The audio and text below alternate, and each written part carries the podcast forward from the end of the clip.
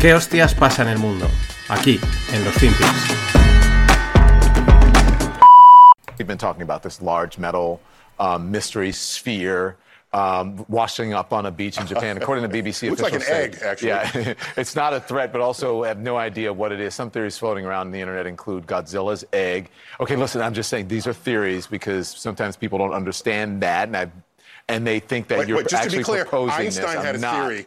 Yeah, it looks like a Einstein had theory. You have a hypothesis. Just make make, make a distinction. What is this thing? I have no idea. I mean, why, why does everyone have to know everything at all times? Why do we have you here? Okay, You've said I don't egg- know about a lot of stuff, Mr. Astrophysicist. Be- because because that's what discovery is. Okay. Discovery is what you're doing when you don't know what you're doing. You're on the edge, and so yeah. Hola, no financieros. Vamos a por otra semana más con un FinPix hoy un poco distinto, pero lo merece. Eh, realmente este podría ser un los lunes son una mierda, pero no iba a quedar en el formato breve y micro podcast que es el los lunes son una mierda, que son 2, 3, 4 minutitos. Va a ser un poquito más largo y por eso dije, pues lo hago en los FinPix, pero lo merece, ¿no? O sea, es que es acojonante. Y ahora veréis por qué. Bueno, eh, ahora estáis escuchando pues un corte de la CNN americana, está Neil deGrasse Tyson, que es un astrofísico, y el entrevistador, ¿no? Y el tema es que la semana pasada, pues en una playa de Japón apareció una esfera metálica, ¿no? Una esfera metálica que uno cuando la ve, pues sabe lo que es, ¿no? Pero es... eh, el titular es, en todo el mundo, la esfera que deja perplejo a Japón, ¿no? A Japón y al mundo, todo el mundo preguntándose, ¿qué es esto? No tengo ni idea. Incluso este astrofísico dice, "Mm, no lo sé, ¿no? Y, bueno, hace una reflexión interesante de por qué tenemos que saber todo lo que es, ¿no? Podríamos no saberlo, ¿no? Pero es acojonante, o sea, es flipante porque se ve bastante claro lo que es, ¿no? Si veis, si habéis visto las fotos, pues es- yo creo que está bastante claro, ¿no? Pero no, todo el mundo es eh, flipante, perplejos, ¿no? Incluso están diciendo, es un huevo de Godzilla, es, sí, sí, tal cual, tal cual. Eh, lo mejor es que, claro, es Japón, ¿no? Y entonces acordonan toda la zona de la playa, eh, llegan ahí unos expertos en plan... Pues como las películas estas de Godzilla, ¿no? Que aparecen pues ataviados con sus escafandras, con sus trajes de protección, haciendo mediciones a distancia, ¿no? En, la esfera que es metálica perpleja, ¿no? De dónde, de dónde ha aparecido, ¿no? O sea, una, claro, una historia y ya todo el mundo le da repercusión. eh, los japoneses ahí midiendo esto de dónde será, qué, qué pasará, eh, diciendo los expertos entran en escena, ¿no? Me hace mucha gracia porque no saben lo que es, o sea, todo el mundo dice, no sabemos lo que es, pero entran los expertos, pero si no saben lo que es, ¿cómo van a entrar expertos? O sea, son expertos en no saber nada, no lo sé. Eh, llegué a leer respecto a esta esfera eh, fascinante, misteriosa eh, que ha aparecido en Japón, yo llegué a leer que sorprendentemente era hueca. O sea, que, es que la, la esfera era hueca y era, era flipante, ¿no? Claro, es que es una puta boya, o sea, ya está, no tiene más. O sea, es muy sencillo, además, se ve como tiene unos agarres, o sea, un- unos orificios arriba, salientes, ¿no? Que es el típico, pues donde le enganchas la cadena o le enganchas la, la cuerda o lo que sea. Es claro, eh, que es que tiene que ser hueca para que flote, aunque sea de metal. Es el principio de Arquímedes. No, por eso los barcos flotan, ¿no? Porque el volumen desplazado es equivalente a la presión que ejerce. Eh, si no, los barcos no flotarían. Si los barcos fuesen macizos, estarían todos en el fondo del mar. Y esa esfera, aunque sea de metal, tiene que ser hueca para que flote y para que llegue a la playa. Pues si fuese maciza, sería un muerto. Que un muerto no es una persona muerta. En el mundo marítimo, un muerto es una losa de hormigón que se pone en el medio de los clubes náuticos, por ejemplo, de, lo- de los puertos, pero sobre todo en los clubes náuticos, se hunde en el fondo del pantalán y sale un cabo, que es el que se le llama muerto, y ahí es donde se amarran los barcos por la parte delante para que no se muevan. Entonces, si la esfera de metal fuese totalmente maciza, pues podría servir de muerto. La de hundes y le, le anclas ahí cosas y ale. Y amarras ahí, porque no la va a mover ni Dios, no va a aparecer en la playa, ¿no? Pero sorprendentemente está hueca. Sorprendentemente, esta esfera. Buah, es que llegan los expertos a escena. Impresionante, ¿no? Me quedo, sobre todo, ahora veréis, ahora viene la segunda parte que os va a molar más. Pues decir, ¿y esto qué tiene que ver con España? Pues ahora os lo cuento. Pero es que sorprendentemente, la, la porque esto es todo sorpresas y de misterios. O sea, una esfera de metal que es una boya, aparece en una playa, pero es todo sorpresas y misterios. Eh, la frase con la que cierran un artículo de la BBC en la que dicen la esfera sorprendente ha sido retirada de la playa. Dice un profesor, un tal profesor Inal, ¿no? Pues un experto, ¿no? Alguien, un académico dice, eh, dados los recientes sucesos, y se refiere a los globos estos, que si los alienígenas, toda esta historia, los espías chinos, dice, dados los recientes eventos, yo puedo eh, entender o confirmar que hay un interés porque sea un objeto flotante no identificado. O sea, es acojonante. O sea, lo, que se puede llegar a ser una boya, una, una boya, o sea, lo que puede llegar a ser. Pero dices, bueno, y, pero ¿y todo esto por qué?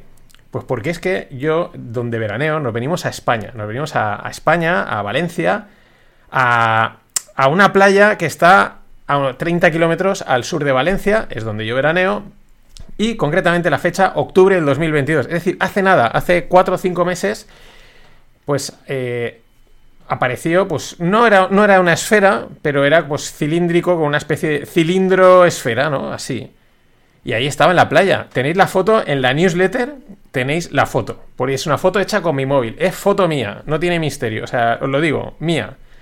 Eh, y ahí tenéis la boya. O sea, ¿y, ¿y, qué pasó? Pues nada, o sea, la gente se acercó, echaba fotos, miraba por un agujerito que tenía abajo que se veía que era hueco, eh, alguien la tocaba, se ponían a la altura, eran, fijaros la boya, si la veis y está tumbada, pues midía casi como una, no una persona de alto, pero un poco más. Una persona de una estatura normal le sacaba una, una cabeza, pues yo que sé, a lo mejor pues eh, de alto tendría un 1,50 o una cosa así, no sé, no tengo ni idea, pero ahí estaba tranquilamente, estuvo unos días, la gente pasaba, se hacía una foto, ay, mira eso, no sé qué, tal y ya está. Y de repente, pues supongo que algún día llegaría una máquina excavadora o una historia de estas y, y ya está. Y, se la llevó y aquí no pasó nada, no se enteró nada, porque era evidente que era una boya, porque también tiene, si lo veis, arriba un metal con un agujerito que sirve para pues, pues agarrar cabos, agarrar, agarrar cadenas o lo que sea. Y repito, principio de Arquímedes, aunque sea de metal, eh, si haces una densidad lo suficientemente baja, pues las cosas flotan igual que flotan los transatlánticos. Y punto, no tiene más, ¿no? Pero es que por eso, por eso me llamó mucho la atención de la, misteriosa esfera de Japón. Digo, hostia, la que pueden llegar a liar los medios de comunicación eh, con tal de contar cosas, más luego aparte el efecto que es la diferencia España-Japón o eh, cualquier parte del mundo España, ¿no? aparece y se monta, aparecen los expertos, acordan la zona y aquí pues la gente pasaba, se hacía una foto, bueno, venga, pues vamos a tomar una caña y a continuar. Y punto, y ya está, porque es así, eh, Spain is different. Por eso os decía que podría haber sido perfectamente un, un los lunes o una mierda. Pero ahora continúo, por esto me ha dado idea para algo más.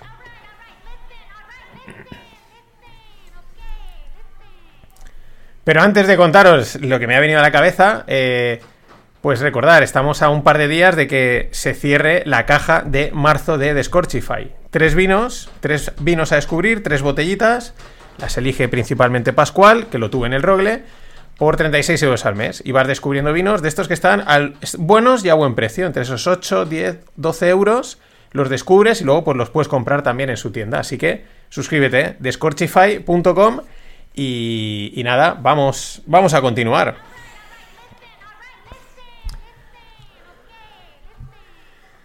Ya digo, hoy tocaba, hoy tocaba hacer algo distinto. También un poco, como he comentado, tuvimos en el club eh, charlas sobre chat GPT e inteligencia artificial. Eh, en el club no financieros, suscribiros, apuntaros, meteros, está guay. Y moló, aunque no contamos, no sacamos nada que no hubiésemos hablado, pero el mero hecho de contarlo, de exponerlo, de, verlo, de, intercambiar ideas, nos quedamos aún pensando, decir, joder, aquí hay mucho, ¿no? Y, y bueno, pues eh, claro, ahí una de las cosas, uno de los temas que salía era pues la creación de contenido, ¿no? Eh, que hay mucho blog, mucho vídeo YouTube, mucho podcast que, bueno, pues lo que te cuentan te lo puede contar el chat GPT y te ahorras tiempo, ¿no? Porque muchas veces se hace mucho relleno, ¿no? Y eso lleva quizás, o va a llevar a los creadores de contenido, entre los que evidentemente me incluyo, eh, pues a, ser más creativos o, a, hacer cosas que realmente una, inteligencia artificial a día de hoy no te pueda replicar, ¿no? Y, ahí estás dándole vuelta a decir hasta qué punto tiene sentido hacer esto de esta manera si no tengo que irme a cosas pues más creativas en el formato que sean, ¿no? Quizás también por eso aprovechar, por ejemplo, de vez en cuando podcast como el de hoy para darle una vuelta a esa, a esa imaginación. Y es aquí donde entra la boya de Japón con la boya de, de España, de aquí de Valencia, 30 kilómetros, con los alienígenas. Porque a mí el espectáculo este de la misteriosa esfera de Japón versus la no misteriosa esfera de España, pues me ha dado para imaginar. La y me imaginé, digo, ¿cómo sería la famosa invasión alienígena en cualquier parte del mundo versus España? ¿Cómo, cómo sería? Vamos a coger que caen en una playa de Japón los alienígenas. Venga, puede ser Japón, podría ser, ya sabes, o sea, le han dado bombo en cualquier lado. Puede ser cualquier sitio, en Japón. Claro, el alienígena sale y de repente lo que se encuentra son a tres tíos con escafandra, la gente mirando de lejos, todo acordonado, eh, con unas maquinitas midiéndole y dice, a ver, eh, el alienígena dice, yo venía aquí a exterminar a esta gente y se lo merecen. O sea, qué, o sea, qué, qué bienvenida es esta, ¿no? Y el alienígena al final dice, joder, es que ni siquiera me han dicho hola, o sea, no, no, no ha pasado nada. Eh, a tomar por saco. Saca el rayo láser. Vale, ventílate a todos los de esta playa, a invadir y a destruirlo todo. Eso es probablemente lo que pasaría, porque es una recepción fría, distante, mm, poco amigable, no es, un, no es un bienvenido Mr. Marshall, no, no sé, no, es que... Es que es normal que te exterminen si tú lo recibes así. O sea, si, si, si los tratas con tal frialdad y enviándole a unos tíos con escafandra, ¿no? ¿Qué pasaría en España, no? Es la pregunta. Dices, vale, imagínate que esa nave eh, pues aterriza en una playa, en cualquier playa de España, ¿no? Ya no quiero decir, imagínate ya, de las del sur donde ya hay más alegría constantemente, ¿no? Porque te puedes caer en una playa del norte que a lo mejor hace frío está y a lo mejor tampoco encuentra a nadie. Pero vamos a tirarnos que cae en una playa más del sur, eh, buen tema y tal. El alienígena sale de la nave y de repente, o sea, de repente hay como un lapso temporal, o sea, hay como, como una, una parada. Y el tío de repente dice, llevo tres horas sentado en, en el salón de la señora Vicenta, me ha sonsacado toda mi vida, la de mis hijos alienígenas, de dónde venimos, o sea, lo sabe ya todo de nosotros. Y ella me ha contado dos cositas, pero es que ¿en qué momento he pasado de que yo venía a invadir esta playa a estar en casa de la señora Vicenta, que ya tomó el té, pero es que ahora me está cocinando una tortilla y, joder, huele de puta madre y me tengo que esperar a comerla? Pero es que ya lo saben todo, o sea, eh, estamos ya vendidos, la- eh, ya somos parte de esta gente, no, no podemos invadir España, no podemos invadir el mundo, esto es una maravilla, aquí se está de maravilla, o sea, pero por favor, reporta a nuestro líder supremo en el planeta ZK80 que no, que estamos equivocados, que, que hay salvación para la humanidad. ¿En qué momento, o sea, en qué, qué ha pasado en estas últimas tres horas? Pero ya lo saben todo de nosotros. Porque eso es lo que pasaría. O sea, la gente se acercaría aquí y diría, bueno, pero te vienes a la alienígena, pero te vienes a tomar una caña o no. O sea, déjate de rollo, déjate de láseres, luego ya nos matarás. Y eso es lo que me ha dado para pensar. Darle a la imaginación, darle a la creatividad para intentar combatir al chat GPT, IA y todas estas historias de las que seguiremos hablando porque cada vez salen cosas más chulas y más potentes. Así que nada, con este episodio, como dice un poco Pere, al que le mando un saludo estilo goma espuma o como de absurdo, eh, pues empezamos el lunes, lunes, martes, según cuando me escuches. Nada más. Hasta mañana. Always look on the bright side of life. Always look on the light side of life.